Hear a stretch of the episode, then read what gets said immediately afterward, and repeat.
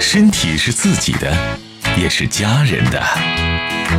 少喝一点为健康，有比克虽好，可不要贪杯哦。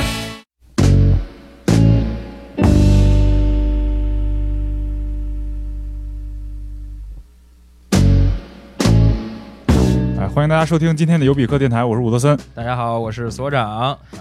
大家好，我是熊芝芝。哎，今天有嘉宾啊，今今天又对，今天我们是一个新闻六十分时事评论节目啊，但是没有没有不是真的时事了，是那个聊聊最近网上的一些事儿，对小热点吧，网小对。网上小热点，互联网小热点。对，所以就聊的这些点呢，就都是网红的这些点啊。嗯。先介绍一下熊芝芝啊，这是也是一个我同行啊，自媒体人，自媒体人，但不是我真的同行，他是美妆博主，对吧？啊你不也是吗？我。对 都是美两位美妆博主，今天聊一聊美妆博主的事儿。我我不是啊，对这个就就是我我和熊之都是这个每天在网上冲浪的这个吃爱好吃瓜的群众，对吃瓜群众，网瘾少年。所以伍伍德森，你是最近网上这些热点，你是知知道不知道？就网红们的这些事儿，就基本上就是听过听过，但是谁是谁对不上号。啊啊，就是最近呃网红圈啊，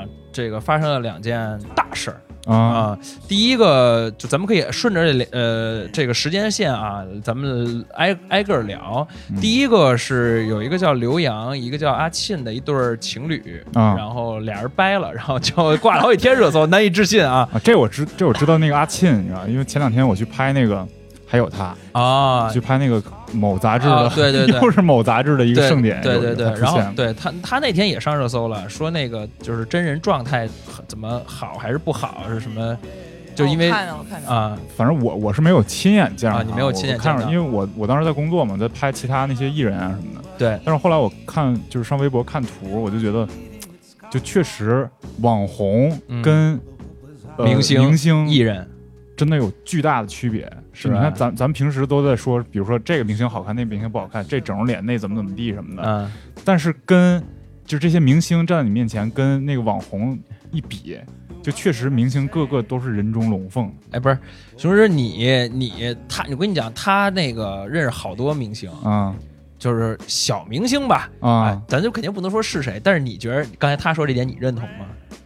啊，但不过你是不是认识都是男男明星啊？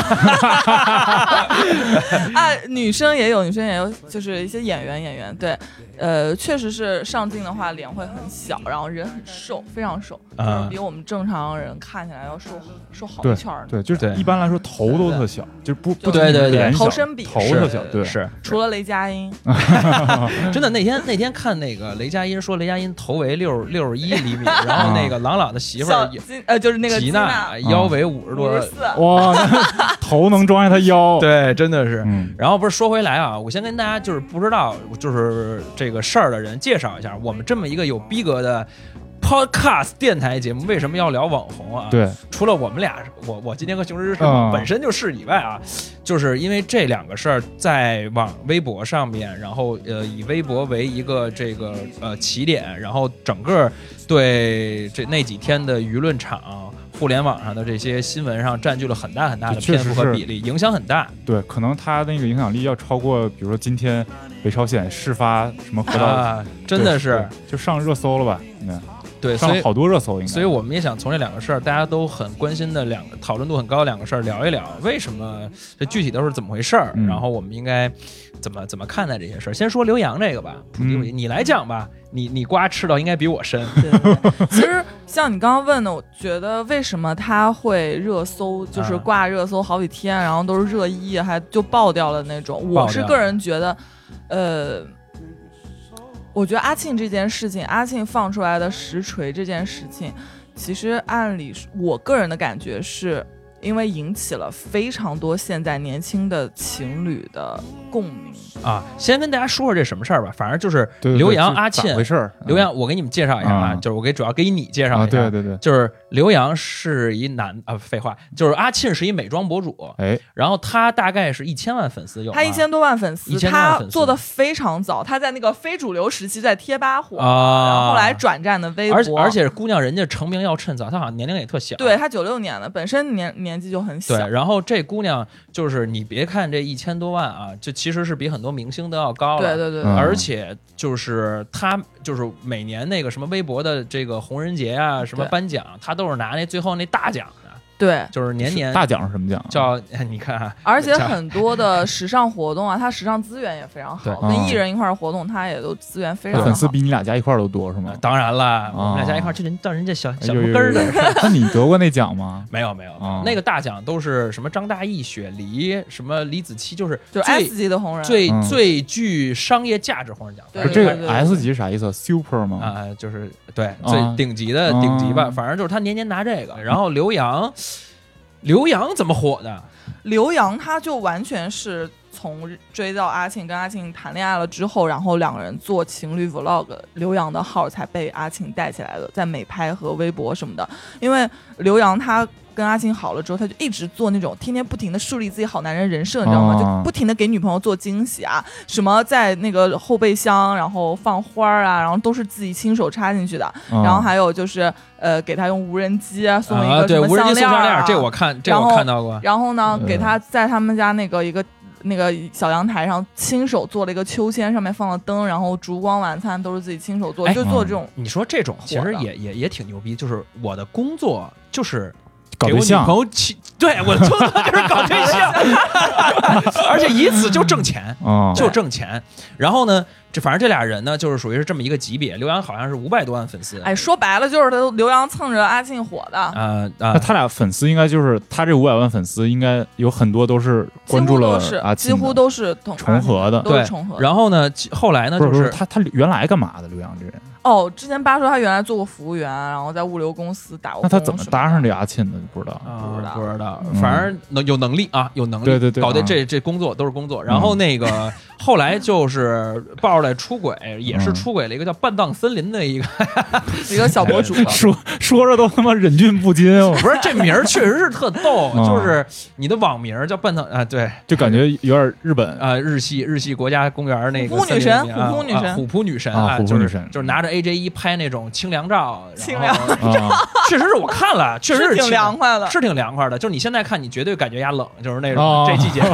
然后，然后那个呃，就之前俩人还在活动上碰见，装不认识，就是哦其实俩人已你经你方便出镜吗？你方便出镜吗？啊？对对对对对对。啥 哦哦哦，就里边的问问了这句话对说大给给给我们的粉丝看一下，这个是半藏森林，然后就假还装装不熟。对，但实际上俩人已经早就搞过那个什么，而且哦 而且据据他们敲放出来的实锤，就这男的是各种聊骚别人，对然后自己团队的员工、粉丝对，啊，就可能就窝边草都吃了。就是能就爱聊骚。就爱聊骚，然后最后哦可能是跟这聊的比较合适，然后就就一直发展下来了。就他俩就是谈恋爱了，就也也算就是谈恋爱了。对，而且这个属于是这女的肯定是知道他俩人，当然是了是是这就是现在最吓人的地方，这是现代人，就是现在年轻人谈恋爱啊。我有时候觉得这个半藏森林，我可能跟他活在不是同一个世界里，活在不是一个三观里的这种感觉，因为真的不明白有就是这种。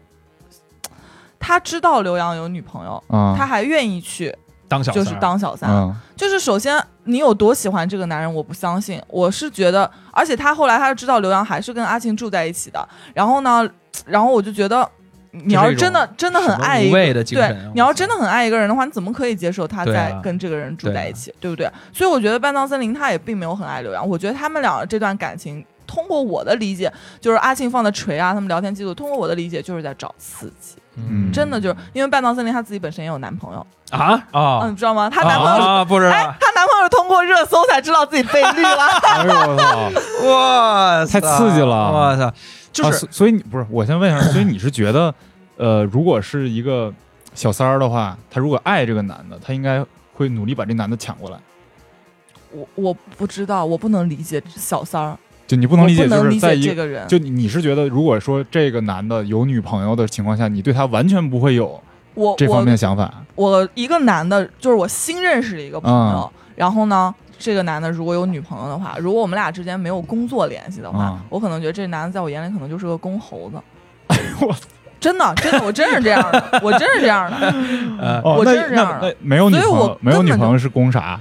没有你没有你女朋朋友就是友的话，男人，哦没有女朋友的话，他就是个就是正常男性，啊就正常男性，我可能也对他没有什么想法了，然后我对他也不会有这个，什么想法。我觉得是应该是一个比较正确的一个三观，就是嗯你有一个公 公，我看你挺像猴儿的，因为 我们是很久的朋友了，啊咱们不算是是新认识的朋友，啊对对所以说就是所以对。已经进化了，现在可能类人就是猿。朋友，就我们啊还是朋友。所以就是我是觉得这个事儿为什么造成这么大影响，应该就是这个事儿，你刚才你刚才观点就是很有大家很有共鸣，很有共鸣，嗯就是很有共鸣的对。点在于是小三儿太多了，还是渣男渣女都太多是了？都是都多。还有就是现在我刚刚就说的那句话嘛，就说男人手机不能不查，但是查男人手机有什么用呢？真的没有用。但是我、啊我是觉得为什么要？因为说实话，他要是真的知道你总查他，他肯定都删的干干净净啊。但是我觉得查男人手机。重点不是为了查出来什么，而是要稍微让他有点敬畏心，啊。对吧？哦 就你真的能，啊他要真的想扎你的话，就是你查不出来什么哎，你这个我觉得稍微是有点敬畏心。其实还是挺有道理，这就属于是涉及到亲密关系当中俩人的相处之道。就是我我其实不是真的要怎么样，但是我就是这是一个手段，让你注意点儿。对不是，但我觉得注意一点。就是你这个预设，就就你这种敬畏心，这种预设特别像就是美苏争霸、冷战的时候。啊，虽然这核武器我都不可能用，一啊用就全人类都毁灭。对啊但是我要有。对我一但是定要有。就这个的前提是什么呢？就是说，你觉得这个亲密关系是一场零和博弈？嗯什么叫零和博弈呢？就是不是你赢，就是他赢，嗯没有共赢。但嗯其实我觉得亲密关系是好的，亲密关系是应该共赢的。你觉得都不能看手机？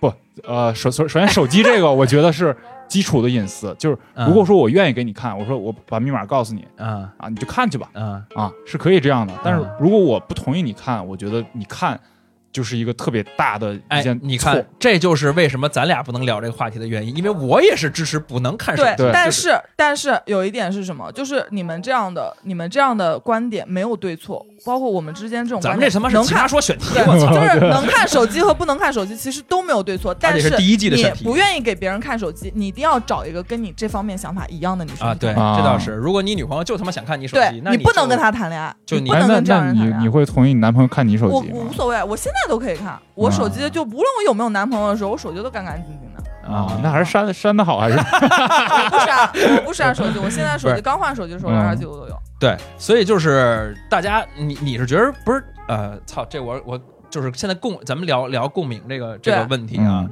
就是为什么现在会出现这样的现象？现在的人选择太多，因为不像我们小时候爸爸妈妈那个年代，没有手机，没有不是选择太多，反而造成了这么渣的现象的多吗？，哎就我永远觉得我能还遇到，我能再遇到真爱，我能再遇到更、哦我更喜欢的人。哦，就是因为其实这个理论就相当于是说，我现在渠道太多了，信息太多了。就是我，即便那个呃线下社交认识不了人，我各种网上的什么的，我总能认识一些人。就是，所以我永不永不满足现状对那种感觉嘛。像刘洋就是永远在新鲜感里面，就无限的就是需要新鲜感。他就是一个典型的渣男形象，可是非常典型。可是说句玩笑话，这要是他的工作，他相当于不就是在 那个在工作上接着打工呢工作，上更努力了。更努力，不要有追求吗？但是，但是我觉玩笑啊，这得，纯玩笑啊。但是我觉得刘洋这个人是有心理畸形的。为什么？我觉得他绝对是有心理畸形的，嗯因为他知道，说句很难听的话，阿庆是他的饭碗，啊，他宁愿丢啊饭碗，也要去外面搞七搞八。嗯，我觉得他心里是非常畸形的。嗯就有点强迫的搞七他自。己后面也说了，他在阿庆面前是自卑的，他嗯赚不过阿庆，对他工作也不如这个特别他典型，他工作也不如他，他需要在其他地方找存在感，找我自己厉害的地方，就有女人喜欢我，我操，就要证明自己。这我一下想到了某些那种影视作品里的那种，就是一方弱势的一方，就是被包养，不叫被包养吧，就弱势的一方反而更想要对，更容易出轨。就就是这个平衡出问题了，对然后他就会找一些方式来打破这个，不是打破这个，叫恢复这个平衡。对然后可能出轨是一种。你像那个前几年比较火那日剧，不就是那个讲昼颜还是叫什么家庭嗯主妇白天老公上班了，自己就一定要出去找点什么，就那个。哎，我想回回头聊一下，就刚才说选选选择特别多的这个，嗯，嗯，就你们觉得为什么现在的选择会比原来多？因为互联网。互联网更发达了呀，我在各个、嗯。从各种渠道都可以遇到更好的人，也不是说更好的人，就是说可能现在人嘛就喜欢谈爱情、真爱，以前不就相个亲就结婚了吗？嗯，就总总觉得就是这个真爱学啊，就总把把人就开始洗脑了，哎，就觉得我这辈子我可能我就会遇到我的真爱，是是是嗯是。我要在茫茫人海中找寻我的真爱，就是但哪有就是他妈相信爱情就是这个理论嗯，就由于可能也是由于这个原因，就是咱们现在说的是这个搞对象这个事儿，嗯。但其实，在真正择偶、结婚这个事儿上嗯，现在反而有一个反弹是什么呢？这两年相亲的人越来越多。了，嗯，对，就是靠父母来介绍的人越来越多，你是在说我吗？就反正就是到了这一步了是吗？到了到了一定的岁数，啊，可能对于你来说，到了二十二岁，对吧？就开始 就开哎，始这个父母就着急这确实是，这好像有点矛盾呀，对，其为什么呢？其实矛盾，我我觉得是这样，就是首先我先说这个，就是选为什么就是选选择多了，然后反而会更容易出轨这个事儿，啊，就是你这个选择离你非常远，嗯就你你是面对了一个，比如说你用 Tinder，你用探探，嗯。或者你用就是呃微博，嗯。反正就所有的社交软件都能约炮，对。对，你用这个，你面对的是茫茫世界离你特别远的这些人，嗯。然后不是你周遭的这些人，他跟你身边的人没有任何关系，就你们这个网络是连接不在一起的，所以点对点。所以就是出轨没有风险，还是什么意不，思？所以你对他的了解不是建立在你社交圈基础上，啊，而是就是你们两两个距离产生美，对你们两个点对点的了解，啊你没有这个社交圈来巩固你对他的了解。嗯但是人是社交的动物，嗯你需要这个巩固，你才能确信自己的选择。嗯就是如果说你，就我觉得这事儿其实是在自己这儿，就是你选了这个，然后你还觉得其他人好，是因为你对你选的这个人不够确信，啊，是实际是你不相信你自己的选择，你不相信你自己。对，对我觉得就建立了一个你不相信自己的一个一个东西。就昨天我看那个十三幺讲，就是一个人类学家叫项彪，嗯他讲的一个概念叫做附近的消失。嗯就我们现在这个社会没有附近了，嗯，只有自己。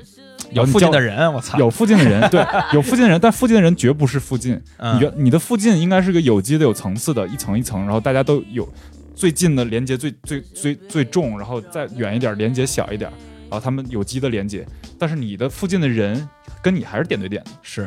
对，所以可能会产生这样一种现象。是，然后反而为什么就是现在相亲多了呢？因为你最近的这头是你家庭血缘的观念，嗯。远的那头是无无垠的互联网，嗯。无垠的世界上的所有人。嗯。所以你的你那个就感觉不够让你能说服自己确信了，你嗯。反而回回到家庭，回到你血缘帮你的选择，，OK，父母帮你的选择，可能是有这样的一个解释。是是是，我觉得互联网太多的这个呃，其实不只是说你你你可以呃点着点的去跟他们发发私信发什么那种，而是说呃刺激太多了，就是。嗯就比如说，就比如说那个抖音这个出现，尤其尤其是这样的，嗯就是它会给人一种啊，我操，我周围这个小哥哥小姐姐，包怎括都长长得就跟我看到的不一样。，对，然后就是哎，我周围怎么没有这样的人？然后呢，啊，对，我你就相信了这样人大量存在。对对对对对对就他会真的会给人一种错觉，就大量的存在，包括直播也是，包括嗯直播就是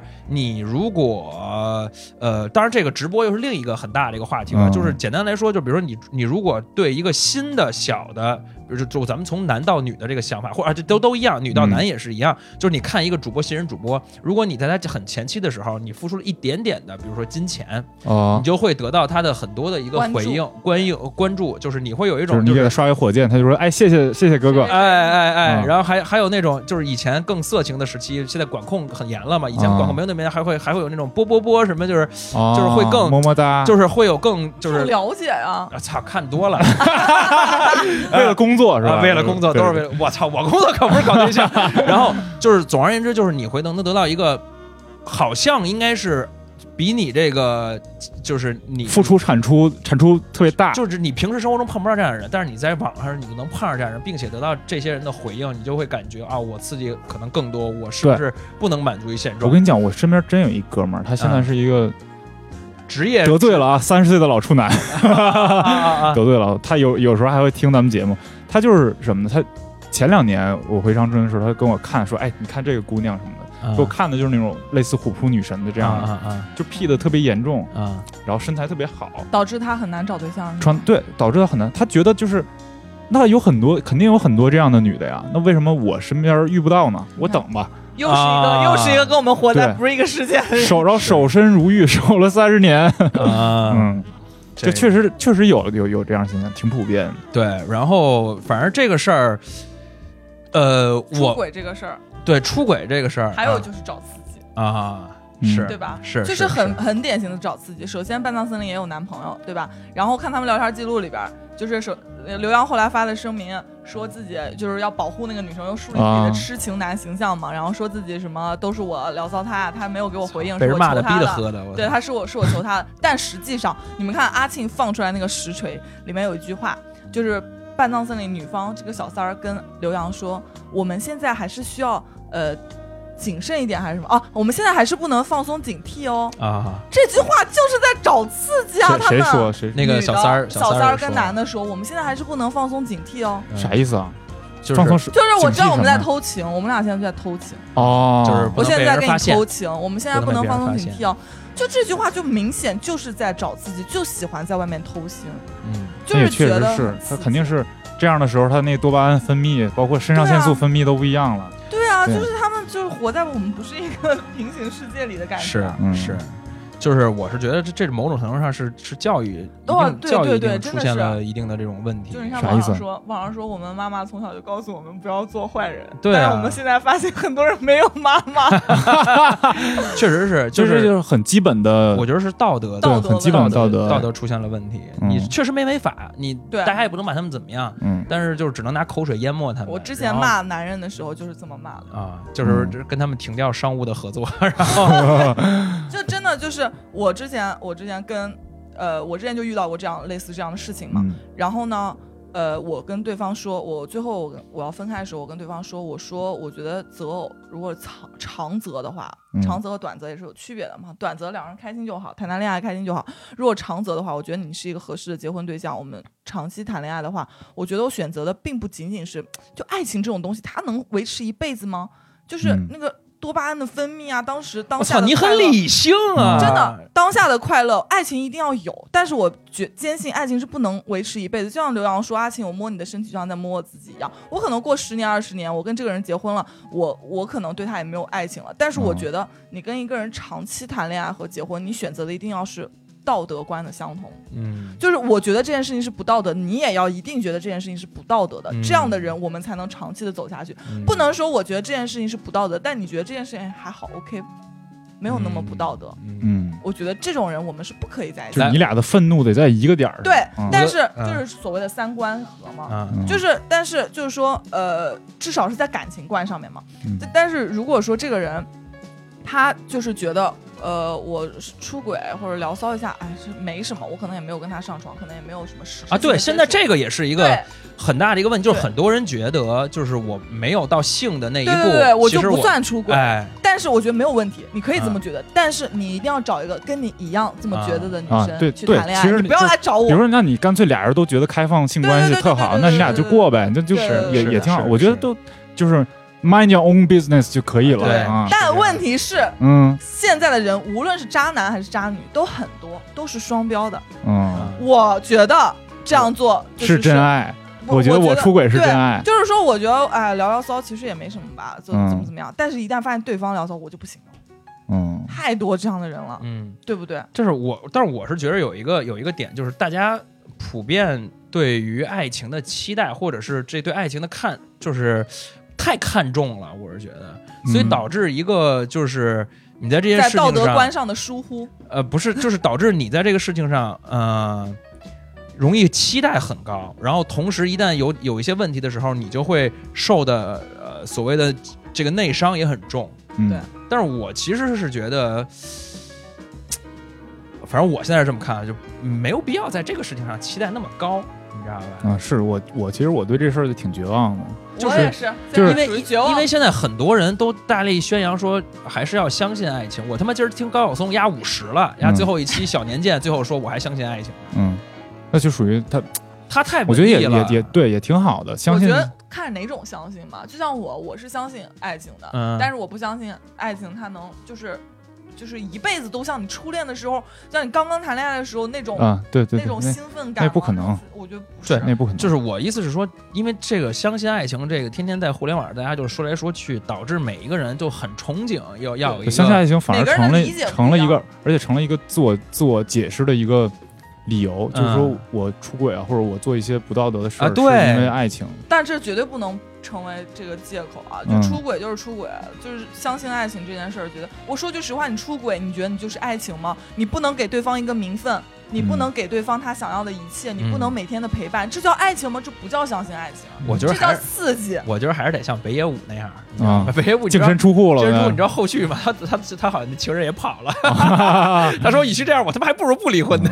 我觉得我给大家推荐三部电影。啊！我操，你这么这么会儿已经准备了三部电影了，对就是就是一部是这两天网飞刚刚推出的，叫啊《婚姻故故事》。嗯，婚姻故事，我昨天刚看对，我也我也昨儿看了，还昨挺好。儿刚看，就是它，这是一部哈，嗯它的原型可以说这部电影致敬的那个电影叫《婚姻生活》，嗯，呃，其实伯格曼拍的，嗯呃，比较长，大家嗯有机会慢慢看。我觉得还是对于现在咱们的听众来说，还是先看婚姻故事。对伯格曼那我可能都看不进去。呃，但是，呃，我觉得如果你有一段长的关系的话，你再看那个电影会觉得非常不一样。婚姻劝退指南，对，绝对是劝退指南。还有一个就是，可能是人生劝退指南了，啊就你直接别活了。对，因为因为亲密关系是唯一的一个出口啊，但是你还这个出口就给你大大门给你紧闭。真的不能在情绪低落的时候哎看啊还有一部叫《蓝色情人节》啊啊，这三部都是极其劝退的三部电影。啊我觉得大家如果说蓝色情人节，对，蓝色，蓝色。没事，我一会儿一会儿发你。对不是，主要是主要是这个东西，那个昨昨天的时候，我和我女朋友看的，她就狂往里边把自己带入，带入带入带入然后嗯就就是很危险，你知道对，吧？其实就是绝对就是，特别是婚姻生活啊，嗯。他五个多小时，他拍了几个婚姻中的几个场景，嗯。就包括出轨、离婚，离婚到离完婚之后，两个人互相又有了感觉，然后开始在一起，然后那男的差点把那女的强奸，就是类似婚内强奸，还不是婚内强奸，然啊后两个人最后怎么老老去，就是你会觉得这些东西都跟你能对应得上，特特别是当你岁数稍微大一点儿，所以还是要看好的电影。你知道这个就是相当于他给你把你的很多东西都提炼精炼了出来，让你就是觉得哦，我好像已经经历过、看过了一对遍，，就所以嗯你你就看出来，就所有的人的，特别是感情这块儿，所有的人的人生都是一个巨大的 cliche，巨大的陈词滥调。就你跟跟那个人家伯格曼几十年拍的东西是一样的，就是你的生活就是那样，操，那不能看了，那简直失去希望了，那啊就就简直简简就简直你自己择我现在择择机而看。我现在已经非常恐男症了，嗯。我啊。就已经不是，就真的有点拒绝，就是因为这些年的事儿，然后包括网上看到这些事儿，嗯。就是我已经拒绝跟新的男性接触了，嗯，我就就是不想谈恋爱，不想。反正带你，看都是猴儿。我现在真有点这样，嗯 就是我身边这些除了工作关系接触的男男生啊，然后还有我身边一些关系特别好的哥们儿，我们天天一块儿没事儿喝酒吃饭什么的，嗯然后剩剩下我朋友说给我介绍男朋友什么的，我真的是很拒绝，我很害怕，也可能过了这个阶段我会好吧，但是我今年我真的就是对，非常害怕。然后说起这个恐男症，我觉得咱们就可以聊到另外一个更让人恐难症的我们的 Part Two 的这个啊，话题。下一个话题，另一个聊大下一个话题，母猪的产后护理。不是第二个事儿，其实比第一个事儿，我觉得理论上要要造成的社会舆论更大，因为它已然后经上升到法律犯法了，对，哎是这个家暴啊这个嗯主题。然后呢，那个蒋劲夫在这里边还那个顺带蹭了个热点，哦，是蒋劲哦，蒋劲夫是就是打打打垮什么亚欧非是吗？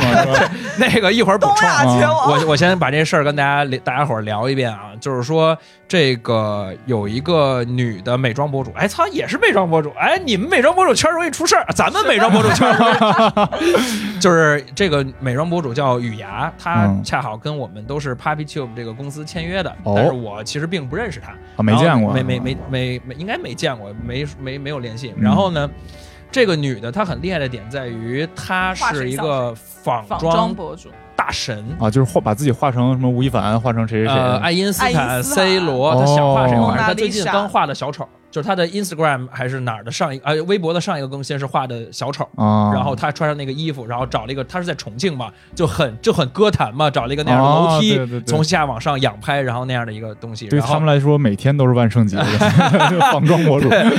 对，然后呢，然后这个事儿其实就没有那么欢乐了，就是说她谈了一个男朋友，嗯。然后这男朋友对她实行了长达好像是说是长达半年的还是一个时间的一个屡次的一个家暴、家暴，家庭暴力，然后他直接把这个事情拍成了一个十几分钟的一个视频，然后在这个视频里边呢，呃把。然后这个男的其实比他大很多岁，大十几岁，这男的现在已经四十多了。然后这男的之前已经结过两次婚还是三次婚了，男叫什么？都叫坨坨的疯魔教，然后是一个就是干嘛的这是他这是一个 ID，是一个重庆的一个文化圈的一个做作家嘛导演嘛，文化人啊做导演哦就反正就是就是这种文化圈的事儿都干嗯都干。然后呢，呃，形象其实也是不是很突出的，一老老混子，嗯就是一老混，对我觉得你这说的非常，老赖就我其实就是这样老老混的。然后呢，已经离过三次婚了。然后呢，对这个视频里边十几分钟视频里边，把他的前几任的妻子都请过来，其实从第一任开始就每一任都家暴，而且、哦都采访到了，都采访到了，然后把这视频发出来之后，就达到了一个惊人的一个舆论场的一个爆炸。嗯。然后呢，这个呃，包括有重庆的妇联的嗯介入，包括有重庆派出所警方的介入，然后去后来这个男的是逮进去行政拘留了二十天，没有入刑，没有入就没有犯罪，不算是犯罪，只是就违法了，就只是行政拘留了民事的一个二十天。嗯，然后呢，呃，对，然后对这个事儿大概就是这样。然后蒋劲夫那是什么事儿呢？呃又打外国人了，深度吃他瓜，去年的时候，就是就是去年的这个时间，然后把他当时那个日本女友给打了。啊啊！为了庆祝自己家暴一周年，今 然后年又打了他的乌拉圭女友。对，哦还就谈外国的，然后打。但是这事儿现在还没有一个定论的原因是，就是反正他又发律师函，然后说这是假的，就是没打。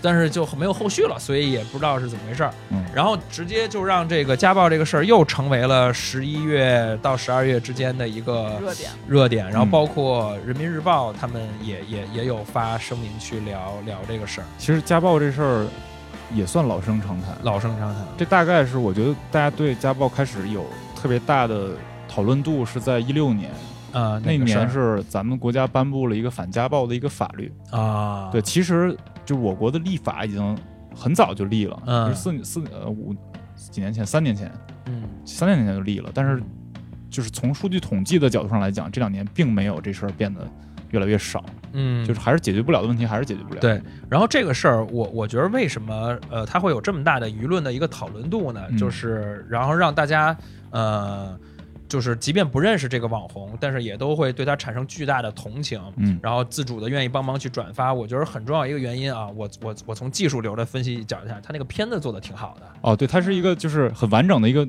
又有片子。又有什么电梯里边打人的画面，然后他的又有访谈。第一个镜头就是一个特别一，就是人每个人看了都会觉得我操一下的一个一个电梯监控录像，嗯就是那个男的在把雨牙从电梯里往外拖，然后是在地上，然后没有穿衣服，对，然后他光着上光光着上光着膀子是吧？呃然后嗯雨牙就是那是夏天嘛，然后就是在地上一通拖，然后就给他拖走了，就看着特别像一个犯罪。电影儿，你知道吗？嗯。就是那种，就是这人就是一个，就是一个大十恶不赦的罪犯那种感觉，然后配着雨牙的当，就是一个话外音的一个形式来介绍自己当时的是一个什么情况，嗯。然后包括对每一任妻子的一个采访，然后那个机位也，哎呀，我就不具体说，我觉得也挺好。反正就是我我我我我就是说这个片子，呃，不管是谁帮语啊，或者说就是他自己做的话，这个片子做得好，真的是帮助让这个事情发酵的很大，然后让大家让大家更加关注的这件这件这件事哎，不过现在你你想想，还真是这样。就前两年有一个，你记得唐山有一个维权的一男的，啊他就是他父亲是那个骑骑摩托车还是骑电动车被撞了，然后有个叫哦唐，山我知道，什么树芬的一女的，就一直赖着他家钱不给。对对对，把他对。他那个也是，他当时后来就是这事儿大了之后，他找到了一个导演，那导演就专专门帮他做片子，嗯。他每支片子做的都都甚至还挺精美。嗯。就现在就等于说我法律上维不了权，我不仅仅是说我得上微博、上公众号去发这个事儿，让它引起发酵，而且你发这个事儿的质量还得高。真的是，这这这个真的是互联网时代一个没有办法的一个办法，就是，但因为大家所有人的关注力就就那么一下儿，啊、然后就在他给你，就相当于每个人，比如说给你给你一分钟，你就好，你就你就开始你的表演，对，然后当然表演这个词有点过了，就是就是你开始吧，开始你的展示。开始你的展示，嗯。你一分钟你要给我做一个 presentation，然后让我把我的注意力关注到你这个事情，对，就比如说你刚才说那片子，它要是第一分钟不是那个电梯的有冲击的镜头，大家绝看不完，对看不看不下去了。完播率就下降了，对，对我对，数据说话了。对，就是这个前两天有个特有意思段子，啊前两天那个网易不是有一员工出事儿了吗？嗯然后那时候还没有那二五幺那事儿出来呢。啊嗯，网易那员工出出事儿了，那段子就说那个网易这员工跟 HR 谈说，那个你们要解雇我吗？那你得嗯赔我钱。然后 HR 说，呃，不是，然后 HR 说我们要解雇你了，但是不想赔你钱。啊网易员工说，哎，我有一个公众号。说，哎，哎，哥们儿，咱再聊聊。然后腾讯的员工跟腾讯的 HR 谈，说那个呃呃，不是腾讯的 HR 跟腾讯员工说我们要辞你，然后不想赔你钱，然后啊腾讯员工说我有一个公众号，腾讯 HR 说嗯你现在没有了，啊，这是这肯定是这肯定是段子啊，对，这肯定是段段子。但是确实，这个几乎成为一个普通人一个想要维权的维权唯一的通道了就是对你对，知道你必须要上次我去跟那个，我去跟我在楼下跟苹果店吵架，我就说我我是一个我我认识一两百多万粉丝博主，然后人家然后我说那要不然我把这事儿发一下，他说我我不建议你发，然后把这问题解决了。对，真的是我我看那个，包括身身边很多朋友，就被自如欺负了，解决不了，就只能发微博。然后发微博之后，我点开他的评论一看，就是那种微自如的那个官微，什么嗯自如小助手在那说亲，什么我私信我你的电话，我给你解决。嗯就是你你你不到到公众舆论场上，人家真不理你。对对对我，就很好奇这个家暴这个事件啊，就是，呃，你刚刚说说他刑拘了二十天，嗯，真的就是报警没用吗？就是我我我其实这个可以吴森一会儿你可以再多说一点。我我其实了解到了一个一个信息，就是说你如果不当时去验伤去报警，这个事儿事后你是警察是很难取证的。对，就就是 your word against my word，对啊就是就是你你说的跟我说的嘛，你没有取证，你没有取证，所以就是取证这事儿真的非常重要。所以我是建议大家就是搞对象的时候，手机一直开着录音，啊，不是，那太危险了。家里监控那从工作上班到下班回家一直不能关这录音，那还是买一个好的录音笔。好，啊那大家去搜索索尼的这款，京东提我名儿，然后领五元优惠券。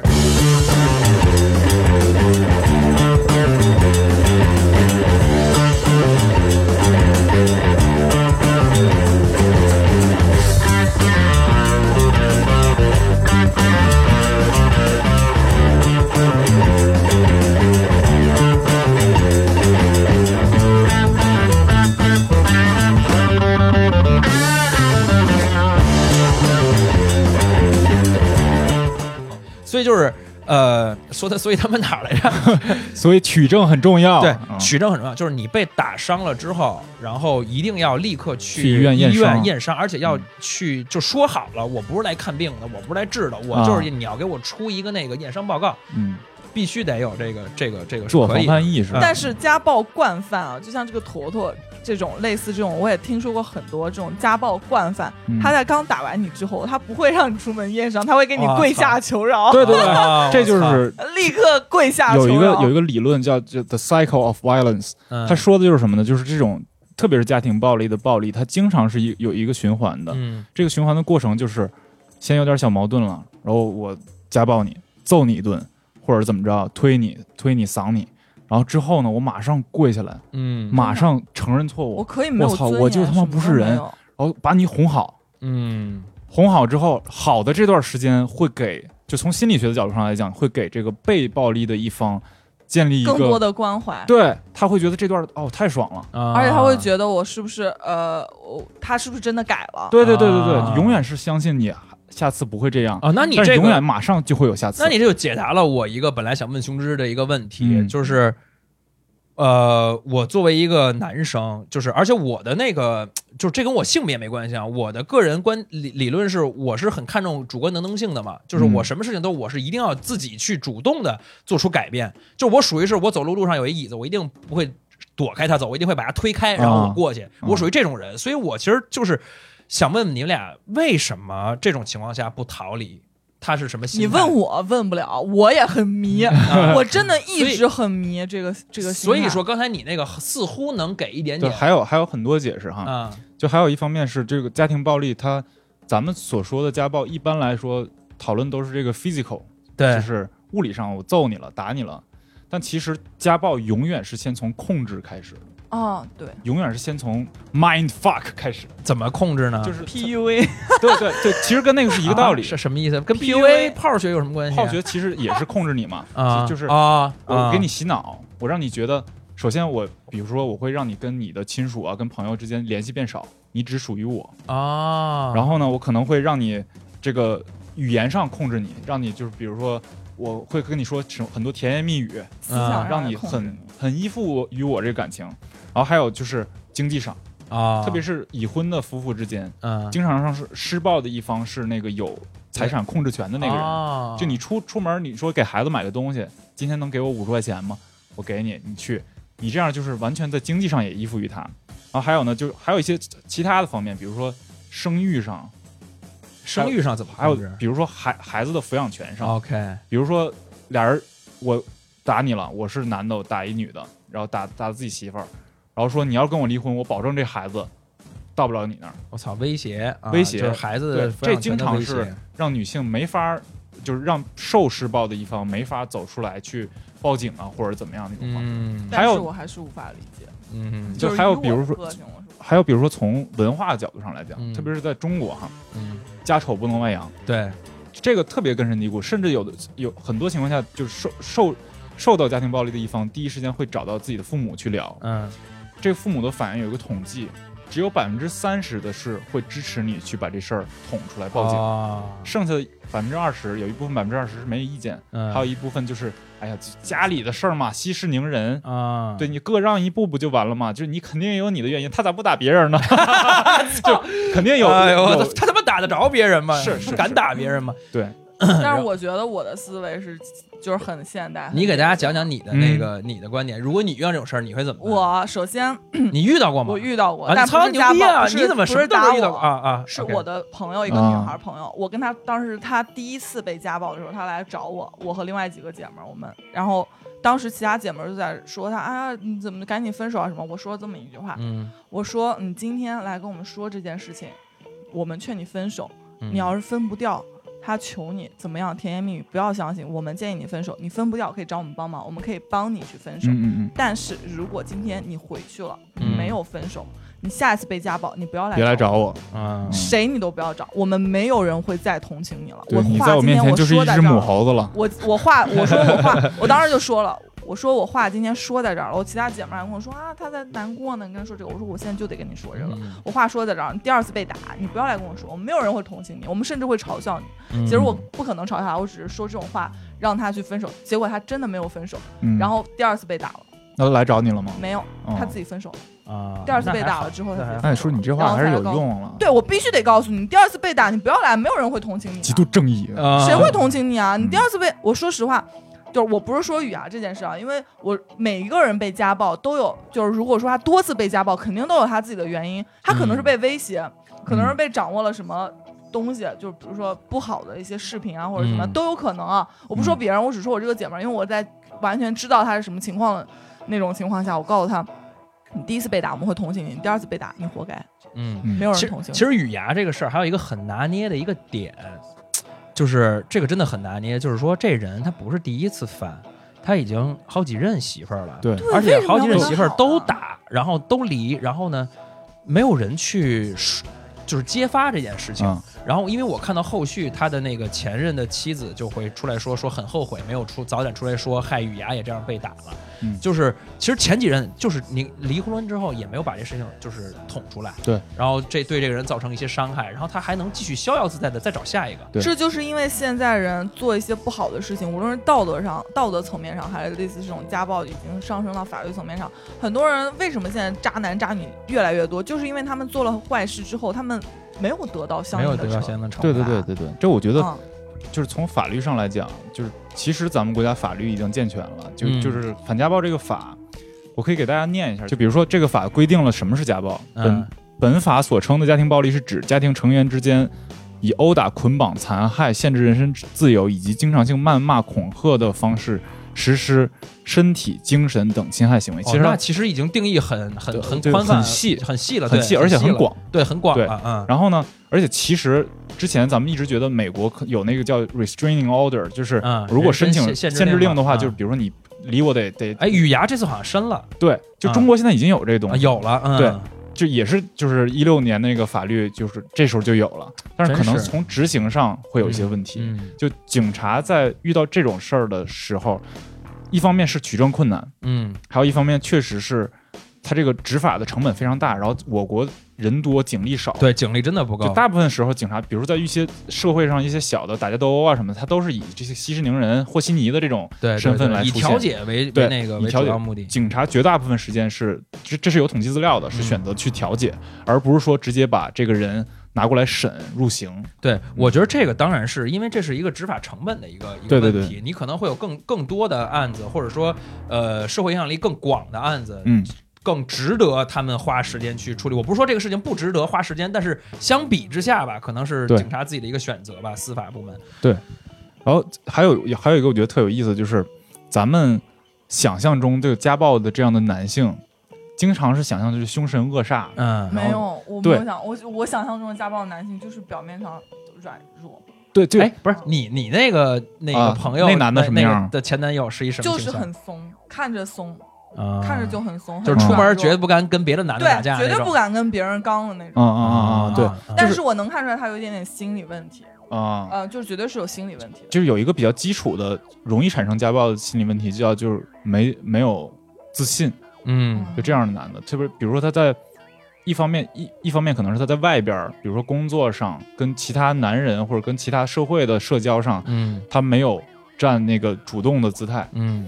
所以他他在家里边要补补他这个主动，嗯。他在家里边一定要是老大，嗯。他老大，然后他万一他各方面又不如自己的女朋友或者老婆，啊。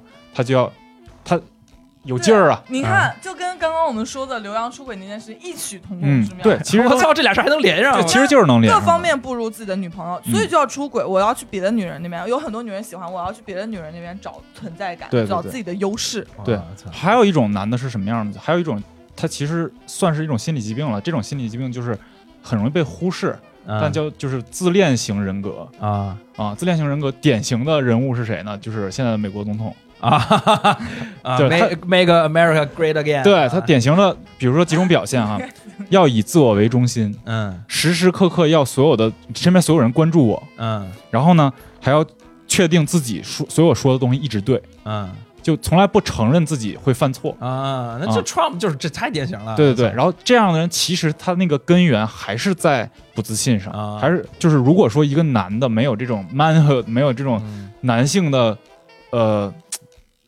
为不男人男男性为本的这种啊姿、这种雄性的姿态的话，啊他就会在其他东西上做着补。嗯，然后这样的男的呢，又经常是特别吸引人的男的，就就啊经经常是特别有魅力的男人。操是吗？你你记得有一个，就前两年家暴的一个顶顶头的一个人叫李阳阳，啊。哦，你想想他是一什么样的人？啊，他确实是很有魅力了。对啊，他确实他能在长城上，在在紫禁城跟那么多人教那么多人说英语，做各种奇怪的手势，嗯那么多人就跟教徒一样追，随他，真的是那那绝对是非常非常有个人魅力。没错。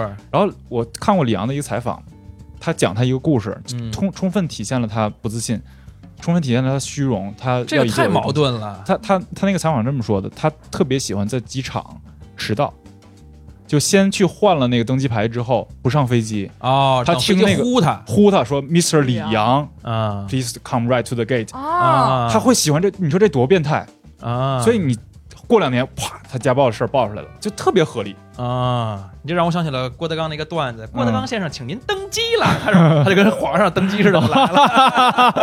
对啊，他就他就喜欢这个，啊所以我觉得从男的，就是从如果说从法律的角度上来讲，解决不了这个问题，或者说执法难度高、执法成本大，或者是女性不太愿意向警察求助，那从心理这个角度上来讲，这个如果一旦你婚姻里或者是你的亲密关系里遇到这样的问题，要求助，嗯。一旦有苗头，一旦你觉得你开始被控制了，他要开始控制你了，这时候你要跟他谈说，你这不是正常的，这是心理问题。嗯，我会有直接分手，不会跟他谈。呃，分手当然也是 也是一种方向，但是如果说你想跟这个人继续的话比如，说俩人已经结婚了，对吧，就是比如说你真的分不掉了，嗯。孩子，比如说有很多这种情况嘛，就是有孩子了，对。然后或者是还没生孩子，父母快去世了，就想要看个孩子，那你不还得坚持几年吗？就是 经常有这种情况，然后就嗯对付过了一辈子，对，这种情况怎么办？赶紧去看医生，你为了对方和自己好，对对对对对对对。就有病就治病就完事儿了。心理医生一定要就是现在现代人心理疾病真的是对，绝对非是常普遍了，对对对非常普遍。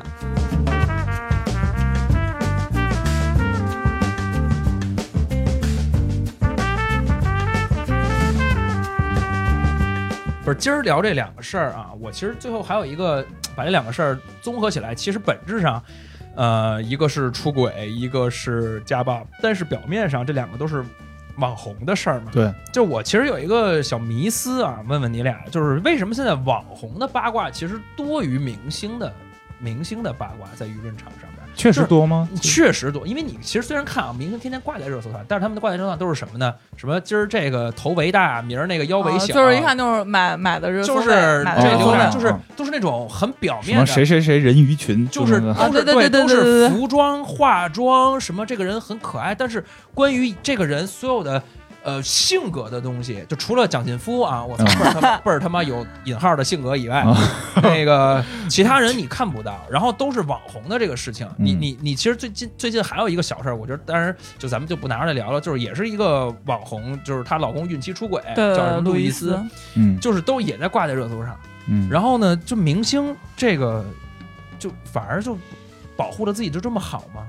嗯，我觉得是，我觉得呃，你认识明星多，你讲讲你的看法。我觉得有几点原因啊，啊就是首先呃，明星的人设包装的非常的完善，嗯，然后网红。呃，他在微博上分享，因为说实话，网红他之所以自媒体人嘛，他之所以能在微博上呃有一点热度的原因，就是因为他分享很多他生活中的东西，让粉丝觉得呃我们很贴近，嗯，然后呢，他就很真实，他自己的家世什么，他都可以都可以往外说。是但是明星的话，呃，说实话，一个是他们自己不愿意有人设，一个是公司包装，公司不愿意，公司需要展示你最好的一面嗯在大家面前。嗯然后呢，呃，还有一个就是。现在的明星啊，有点这种丑闻，肯定是不会往外爆了。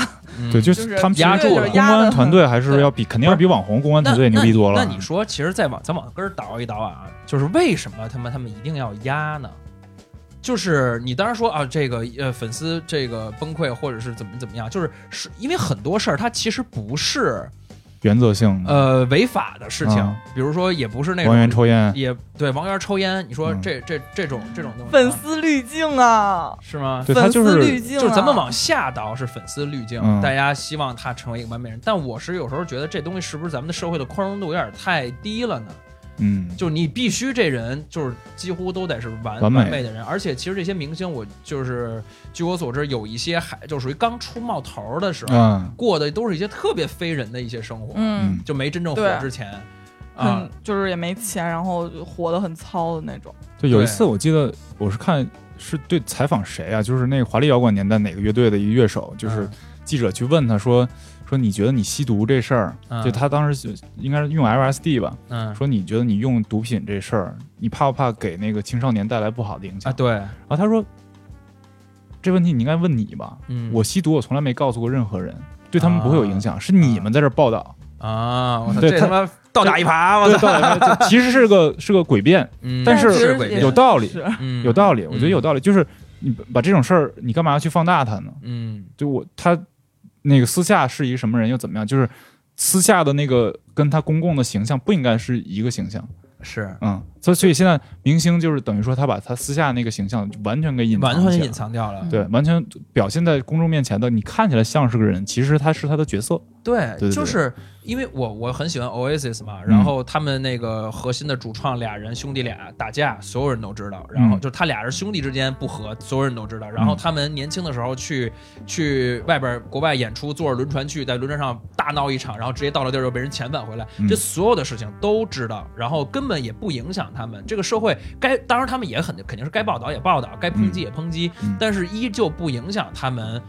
呃，有出好的作品，然后嗯去、去用作品说话，或者是怎么样。然后现在大家就、就明星就，哎呀，我觉得这样这点就真的挺挺没劲了，这这只能扛在咱们肩上了，我操，有的时候还还有一个只还有一个能扛在网红身上了，我操。还有一个让我觉得可能的原因，嗯就是现在这个各个明星之间的关系嗯。也像是零和博弈，就是他们粉丝也在博弈。啊，就如果你有一点事儿的话，那我其他的人的粉丝我会去攻击你。啊，，对对对，因为他们之间有竞争关系，对，有竞争关系，就觉得你就不能所有人大家一起好吗，一起涨粉吗。就是你你比如说那那三个小宝，他们就可能互相之间就有粉丝不对付。呃对。那你一旦你你抽烟了，那我就夸夸你为什么抽烟？你对。去违嗯违反北京那个那个吸烟处罚条例，然后你嗯就感觉这人就不行了，嗯就是这个情绪被粉丝的这个文化又给激发一下。对，我觉得还有一种我我觉得可能是的一个论点，就是就是现在太单一了，就是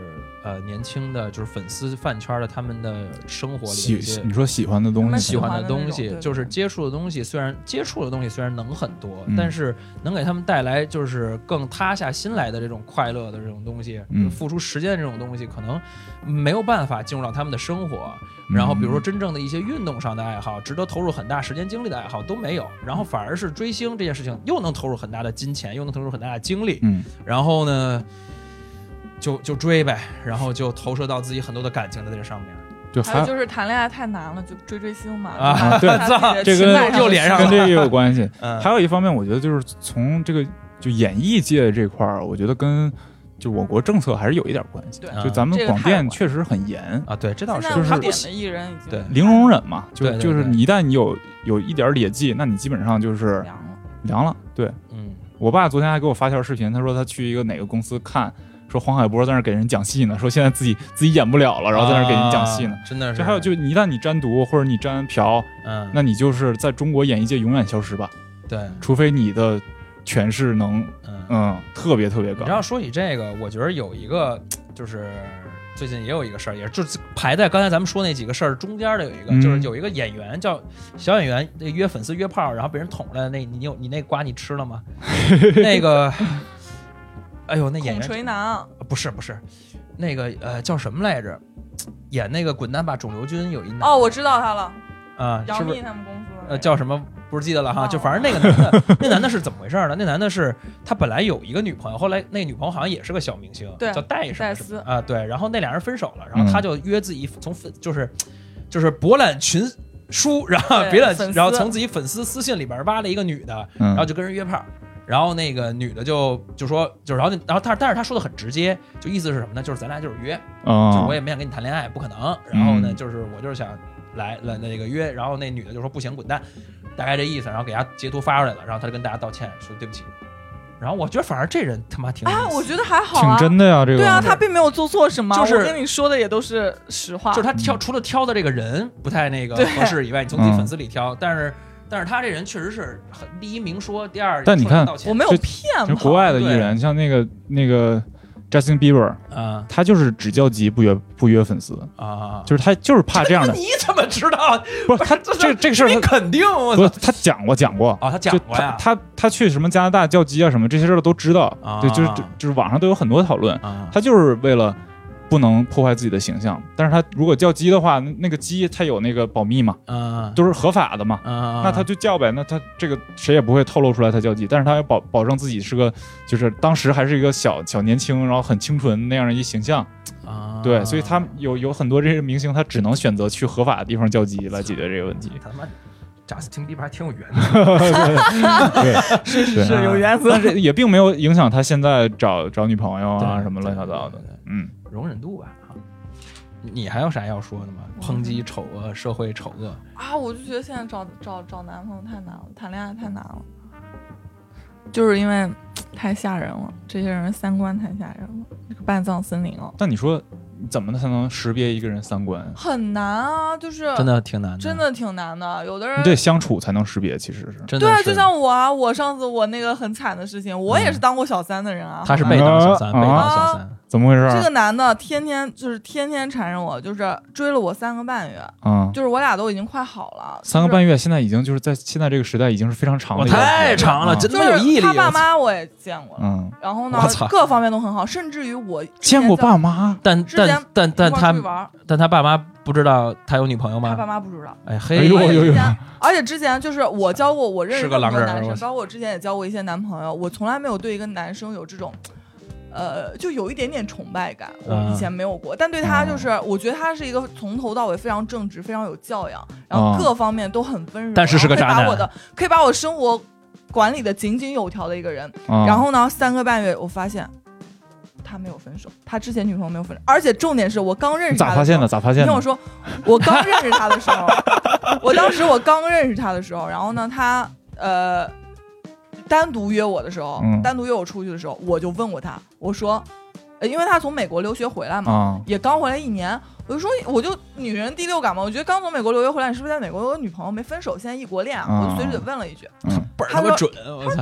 没有了。他说怎么可能？我说他说我要是天我要有女朋友，我能天天天天跟你在一块儿，怎么怎么样？说的非常有道理。嗯，他跟他女朋友不联系，不视频，不电话，啊恨不得一天二十四小时跟我待在一块儿，都没联系。然后呢，而且但确实也没分，而且对，而且他用各种方式给我证明了他没有女朋友，因为我问过不止一次，我真的这个人第六感非常准，因为我觉得如果你有女朋友的话，我是绝对绝对不可能跟就是有女朋友的男生或者有家庭的男生有任何瓜葛，暧昧都不可能，我不可能让我自己变成这样的人的，嗯因为这个人是我看不起的这种人，嗯我不能让自己成为这样的人。嗯然后呢，他还给我发那个录屏。嗯他哥们儿给他说：“我给你介绍女朋友啊，什么什么之类的。”他说：“我要有女朋友，我哥们儿怎么可能？”相当于是瞒住了所有人是吗？不是，那是演的呀。不是，他没有瞒住所有人，他朋友也知道他有女朋友。啊我感觉这就是他他，朋友的问题你看他还带你见他爸妈，我感觉他是这样，他是顺序反了。他先找了一小三儿，然后再找那个女朋友呢。对，他把他原来的女朋友当小三儿，然后把 对，你是是，他被我发现之后，顺序反了，真的是他被我发现之后，他被我发现之后，呃，他都不承认。我看聊天记录，他都不承认那是他女朋友。他说这女的倒贴他的，啊，怎么怎么样，他真是顺序反了。啊然后呢，然后呢，后来后来再打那个电话，我说行，那你证明给我看，你跟这个女没有关系。他说跟这女的一点关系没有，要打电话，然后打那个电话前五分钟，说喂，宝贝儿，不是没有 打这个电话前五分钟，我才知道那是他女朋友。然后呢，我说你别打这个电话了，我说我不需要你打了，我说你现在赶紧你要做的事情就从我眼前消失，你也别分手，你俩百年好合行不行？我说我真来不了这事儿，我当不了小三儿。我说就算你现在当我面儿跟他分手了，我也不可能跟你好了，你没有必要做这个无用功了。他不行，他知道我把他赶走就是为，因为他很了解我，他非常聪明的一个人，嗯，他知道我把他赶走就是一个我。就是就就是。我再也不会见他了。哎然后呢，他不行，他一定要当我面儿给这个女的打电话说分手。哇，真的就像小，真的那女的像个小三儿一样，在那儿哭哭啼啼的，跟女的说说说，我现在就得跟你分手，怎么怎么样，怎么怎么样，说话说的巨狠。然后那女的也知道，那你当时干嘛来的？我你就在那儿听着我在。旁边听着。女的问他你旁边是不是有人啊？我说对我在旁边。然后呢，我就把电话拿过来，我说你他女朋友吧？他说是。我说不好意思啊，我在五分钟之前还不知道你是女朋友。嗯我说他一直跟我说你是倒贴他，不停的倒贴他，说你整容整成那个样子。他跟我说，刺激啊！他说你整容整成那个样子，怎么可能喜欢你？我还有聊天记录呢，你要愿意看，我可以发给你。哎然后我说我说我也不是他女朋友，你也别误会，但我是他这几个月死乞白赖要死要活，非得跟我谈恋爱。嗯，那女的她对对面一句话说不出来，她撕不了我，她没有任何筹码撕我，我也根本不忍心去说她啥。真 然后呢，的是我操！然后呢，他然后呢，我说我打这个电话不是为了让你跟他分手，我求求你别跟他分手了，我觉得你俩挺好的，因为嗯，就是这男的吧，我也不想要了。我我，而且我说我说你要是跟他分手，我特别怕他缠我。我说你要跟他分手，我特别怕他缠着我。我说你可千万别让他缠着我，嗯你可千万别跟他分手。我说我打这个电话呢，一个是他要打的，他现在是铁了心了要跟你分手；第二个是我是觉得吧，反正这男的让我不好过了，我就全天下都别好过呗。我就这种人，就你让我不好受了，那谁都别好受，对吧？我也不可能让你好过，没过河，先把桥拆了。对哎我肯定也不会，我肯定也不会让你好过。反正我就这种人。正义，哎，你还是挺正正义，正义的。。我们祝正义的这个熊芝芝小姐能马上找到百年好合的男朋友。好啊啊，这期谢谢大家的收听啊，希望对你们这个有点启发。这样的，启发了，认清自己身可边的渣男能启发了一些还还不是渣男的渣男，变渣了。不是说，我觉得真的不是说我们没有办法，就是去教别人怎么认清身边人，但是一定要大家做好自己，对啊，就是自己不要去当那样的人，对自己一定要不要去当那样的人。嗯就是如果每个人都有这个觉悟的话，那这个世界不就好了吗？为美好的人间了啊！提提高防范意识，提高防范意识。好吧，那谢谢大家收听，我们下期再见，拜拜拜拜拜「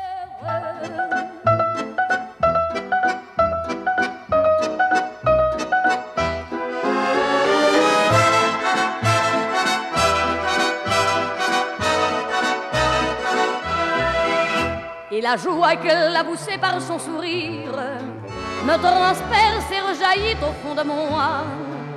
Mais soudain, je pousse un cri parmi les rires quand la foule vient l'arracher d'entre mes bras.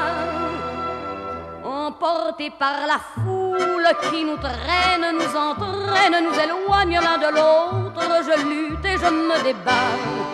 Mais le son de ma voix s'étouffe dans le rire des autres. Et je crie de douleur, de fureur et de rage et je pleure. Et traîné par la foule qui s'élance et qui danse, une folle farandole, je suis emporté au loin. Et je crispe mes poings maudissant la foule qui me vole, l'homme qu'elle m'avait donné que je n'ai jamais